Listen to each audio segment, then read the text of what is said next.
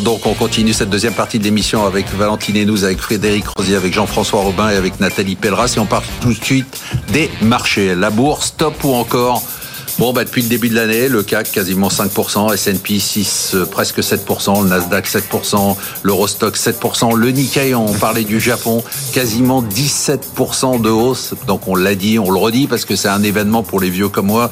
Euh, décembre 89, 39 000 ou 38 000 et quelques sur le Nikkei. Ça y est, on les a dépassés. Il a fallu 34 ans. Un peu moins si on compte les dividendes, c'était en 2021. Mais quand même, quand on dit que l'investissement, les, les gérants me disent ici, il faut toujours investir dans les actions il faut voir à long terme. Là, il fallait vraiment voir à long terme. Heureusement que les Japonais sont devenus centenaires parce qu'ils ont pu voir à nouveau le Nikkei au prix auquel ils avaient acheté. Les résultats de Nvidia ont été spectaculaires. On peut dire que c'est ça qui drive en ce moment un peu la frénésie euh, spéculative sur euh, le marché. Est-ce qu'on a une bulle, Nathalie Pelleras, ou pas? Alors, au sens de celle de 2000, non parce que celle des années 2000, il faut bien se souvenir, pour les vieux comme nous, qui s'en souviennent bien, c'est qu'on on était sur des multiples de, de pertes. Les, les, grosses euh, valeurs sur lesquelles on imaginait que ça allait devenir les, les, énormes leaders de demain avec un Internet qui allait, certes, on avait raison sur l'Internet, ouais. mais l'impact sur les comptes, on avait la majorité de ces sociétés qui étaient avec des pertes et des lourdes pertes et on n'envisageait pas de, de résultats positifs avant 3, 4, 5 ans. Alors qu'aujourd'hui, on prend l'exemple d'un Nvidia, non seulement, non seulement euh, on a quand même des, des, des, des, résultats largement positifs, on a des marges, la marge brute ah Nvidia, c'est 75%. C'est-à-dire qu'en en fait, on est au-delà de certaines marges dans le, dans le luxe, et en plus, c'est eux qui maîtrisent en fait leur, euh, leur offre parce qu'il y a tellement de demandes et l'incapacité à pouvoir fournir en face qu'ils qu sont sélectifs. Donc et la majeure partie des valeurs tech aujourd'hui qui elles sont bénéficiaires. Donc euh, un, petit multiple euh, Nvidia si on continue la croissance de résultats comme elle est annoncée, hein, et comme il la, il, la, confirme chaque année, sur 2025, bon, dans un an et demi, ça ne se paye que 33 fois. Mm.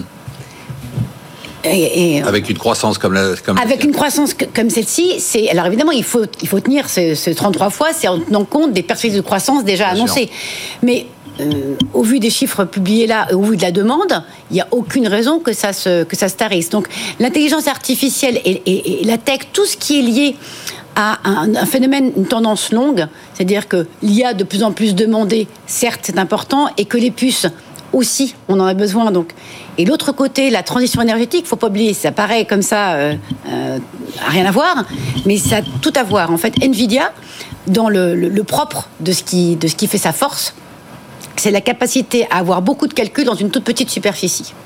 Ce qui veut dire que dans les serveurs, on, a, on peut faire avec un serveur ce qu'on faisait avec 10.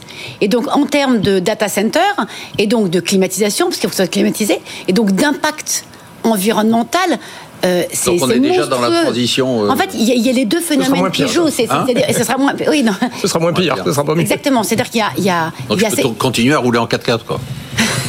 oui, alors. Un moteur voilà, voilà une bonne nouvelle. Voilà, pour compenser. Je ne sais pas combien de data centers il faut. Mais en tout cas, il y a ce double phénomène. Donc, ces tendances longues-là, cette demande, et donc le fait qu'ils ont une capacité à avoir des marges toujours en croissance et de les maintenir, ça justifie qu'il n'y ait pas totalement cette, cette bulle. Parce que donc, il n'y a pas bulle Non, pour moi, il n'y a pas bulle sur, la bourse sur les gros. D'accord. Et sur la bourse en général, vous êtes optimiste? Alors en fait, il y a, je pense qu'il y aura une phase de consolidation qui est logique. On, on, les on performances. Moment, elle est pas non, non, c'est pas fait. C'est deux mois. Il s'est passé deux mois et les marchés en globalité, en moyenne, 7% de performance. Alors si on prend le S&P 500 encore, plus, et euh, globalement qu'il y ait une phase, de, consolidation et de repos là-dessus, ce serait normal, d'autant que pendant un mois, il n'y aura plus de publication. Au niveau macro, au niveau banque centrale, il n'y aura rien non plus d'annoncé. La géopolitique, c'est pas, pas encore merveilleux, hein, et ça malheureusement.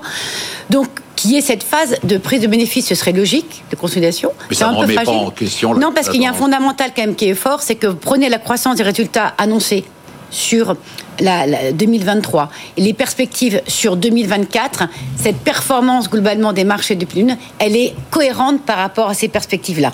Donc pas d'inquiétude, même s'il peut y avoir une consolidation. Frédéric Rosier, est-ce qu'il y a une bulle sur l'intelligence artificielle et est-ce que vous êtes positif sur la bourse? Euh, Quand il y a des valeurs qui prennent 500, 600, 1000% aux États-Unis, ça serait facile de dire qu'il y a une bulle, mais malheureusement, c'est pas le cas. Ou heureusement. Euh, ou heureusement, voilà, c'est Euh, aujourd'hui, parce qu'on parle de multiples, en PEG par exemple, hein, si on rapporte euh, justement ces, ces, multiples de valorisation par rapport à la croissance, on est très très bas sur l'ensemble du secteur. Euh, il y a des chiffres assez hallucinants parce que pourquoi ça ne baisse pas et pourquoi on n'est pas dans la situation de 2000 Prenez le share buyback par exemple d'Apple depuis le 5 ans, le rachat d'actions, c'est 400, 450 milliards. Elle pourrait se croquer deux, deux, deux, leaders du CAC 40 rien qu'avec le, le rachat par action. Elles ont une tonne de cash. Ces entreprises ils ont une tonne de cash, elles sont valorisées correctement, surtout si on anticipe une baisse des taux. Et euh, et sur les marchés, moi je donne un rendez-vous, ça fait maintenant des mois que je dis que le marché va monter jusqu'à mars, mais je donne aujourd'hui le seul rendez-vous que j'ai, c'est le 20 mars. Pourquoi? Parce que euh, le, le, vrai risque, c'est plus sur les résultats. Les résultats, c'est bon et on voit que c'est solide. Le vrai résultat, c'est l'erreur de politique monétaire et le fait que le marché anticipe clairement encore des baisses de taux et que c'est franchement pas évident aux États-Unis. Et le problème de la cherté d'une action, c'est son rapport par rapport au taux sans risque. Et je pense que là, après trois mois, alors le cycle de hausse qu'on a connu, par exemple sur le marché parisien, je crois que ça date de 60, depuis les années 70, hein, ce cycle de hausse. Euh, je pense que le vrai le vrai déclencheur de la correction de marché, de, la, de, de cette consolidation, on verra de l'ampleur, c'est euh, le 20 mars à 20h03, comme ça c'est facile.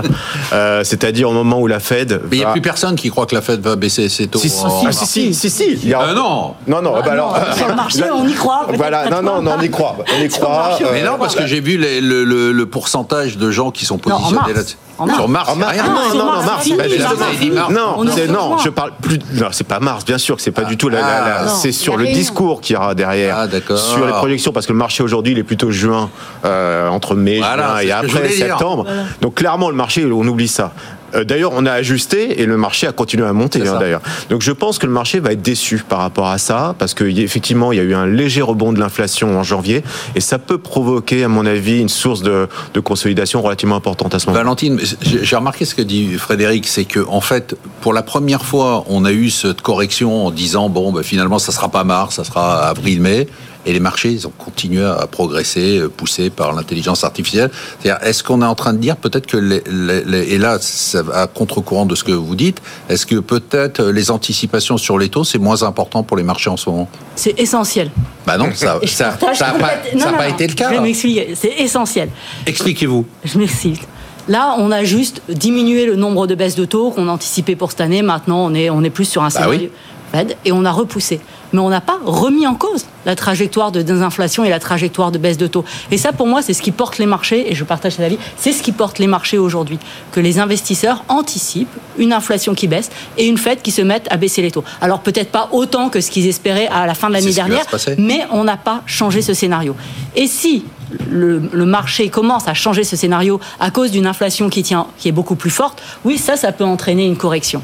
Mais qu'on soit sur trois ou quatre baisses de taux cette année, c'est pas le sujet. Et le sujet, c'est la Fed va baisser ses taux cette année et, et on est confiant dans la trajectoire de l'inflation. Moi, je suis très confiant. Vous n'êtes pas confiante, vous?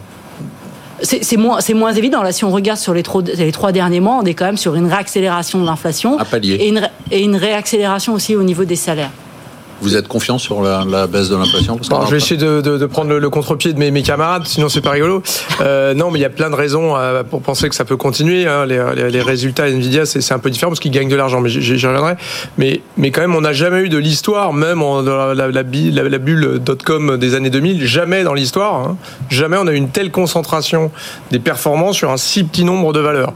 Et, et jamais on a eu une différence de cherté relative entre les élections américaines et le reste du monde aussi élevée. Donc y a quand même un sujet, c'est que ça s'est jamais vu. Et ça ne veut pas dire que ça peut pas arriver, hein, mais, mais quand même, il y a une petite question, et on parlait pour boucler ce qu'on disait tout à l'heure sur le Nikkei qui a mis 34 ans à se retrouver. Il y a 34 ans, en 89, on se disait que toutes ces valeurs japonaises euh, allaient toutes emporter et que c'était magnifique. Lors de la bulle Internet aux États-Unis, Amazon, ça valait 1, c'était un penny stock. Donc euh, il y a aussi des histoires où on pensait que ça allait tout emporter, où ça peut s'écrouler. Donc attention, dans le monde de la tech, hein, quand vous regardez à chaque fois le monde de la tech, il y a toujours un moment hype. Et est-ce qu'on n'est pas un petit peu là-dedans Moi, où je, je, suis très impressionné évidemment par les résultats d'NVIDIA, mais on en discutait tout à l'heure en antenne, quand même, on n'est sûrement pas au pic parce qu'il n'y a pas de concurrence qui peut arriver tout de suite pour NVIDIA. Donc probablement que 2024-2025 sera assez bon. Mais quand vous faites 80% du marché, le, la grande probabilité, c'est de voir quand même, et ils le disent eux-mêmes dans toutes leurs conférences, les Intel, les Amazon, les, les Google, que eux-mêmes vont se mettre à faire du produit NVIDIA euh, in-house, euh, chez eux, en propre. Et donc je pense quand même que l'avenir d'NVIDIA, il est un petit peu moins que le disent les multiples aujourd'hui. Donc je trouve que la concentration de performance et de cherté relative des États-Unis me rendrait un peu plus prudente sur les US par rapport au reste du monde. Intéressant.